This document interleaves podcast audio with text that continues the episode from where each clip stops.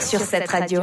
Si vous n'avez pas de plan pour ce week-end, eh ben, je vous propose d'aller au cinéma. D'ailleurs, quelles sont les sorties cinéma de la semaine, Eliana? J'hésite entre deux films. Euh, pour tout vous avouer, un genre comédie légère. euh, là, il a un film qui s'appelle C'est magnifique avec l'acteur Clovis Cornillac, un mec dans la quarantaine qui découvre qu'il est adopté et décide de chercher ses origines.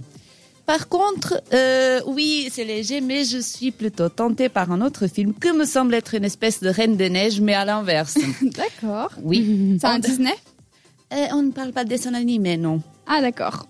Vers le contrôle, qu'est-ce que tu dois faire? Ça n'a pas marché. C'est pas un robot, Andy, c'est une enfant. Qui a des émotions d'enfant complètement imprévisibles. Charlie? Ça doit rester enfoui, elle doit le réprimer. Notre devoir, c'est de la préparer. Notre devoir, c'est de la protéger. Les amis, ce film il est basé sur le roman Charlie de Stephen King et apparemment c'est le roman préféré de Sandra. Elle était toute contente tout à l'heure. euh, je vous absolument. raconte tout ça. Tout feu, tout flamme. Ce film, il parle d'une petite fille de 10 ans dotée d'un pouvoir de pyrokinésie. Soi-disant, elle arrive à allumer des feux. Voilà, elle est une Pas comme. Johnny Hallyday. Hein. Oui. Sandra. Non, pas comme Johnny Hallyday. Pour résumer, les parents de Charlie, et donc la petite fille, ont participé à une série d'études expérimentales. Euh, va savoir quoi? Suite à la- à l'administration d'un médicament, ils se sont vus chacun dotés de capacités psychiques différentes. Et leur fille les a aussi développées. Étant donné qu'elle n'a que 10 ans, c'est pas étonnant que ce ne soit pas facile pour elle de gérer euh, ses accès de colère, ses émotions. Et, et c'est surtout ça que va produire euh, le feu.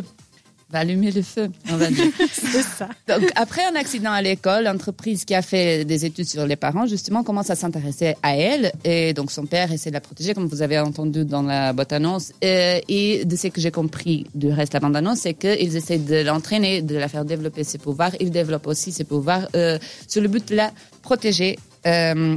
Il faut savoir que ce n'est pas la première fois que ce roman est adapté au ciné. En 1984, Dr- Drew Barrymore était à l'affiche euh, et 38 ans plus tard, nous avons euh, cette petite fille qui s'appelle Ryan Kiera Armstrong. Alors, moi, j'ai trop envie de revoir ce film, surtout parce que la critique, elle n'est pas très favorable. Apparemment, euh, il a beaucoup de bons effets. Attends, t'as que- envie de voir un film parce que la critique, elle est oui, parce que j'aime être Original. euh, j'aime euh, avoir la vie contraire. en fait, Exactement. Mais apparemment, euh, je pense que euh, c'est que c'est sûr, c'est qu'il aura des meilleurs effets secondaires parce que je pense qu'en 1800, euh, 1984, c'était pas c'était pas encore des effets euh, super développé. Euh, par contre, les critiques, ils signalent le manque de détails sur le passé des personnages, donc il a pas, c'est pas très, euh, ils ont pas fait un, un vrai travail euh, de Pour développer profondeur le pour développer le caractère, l'évolution, etc.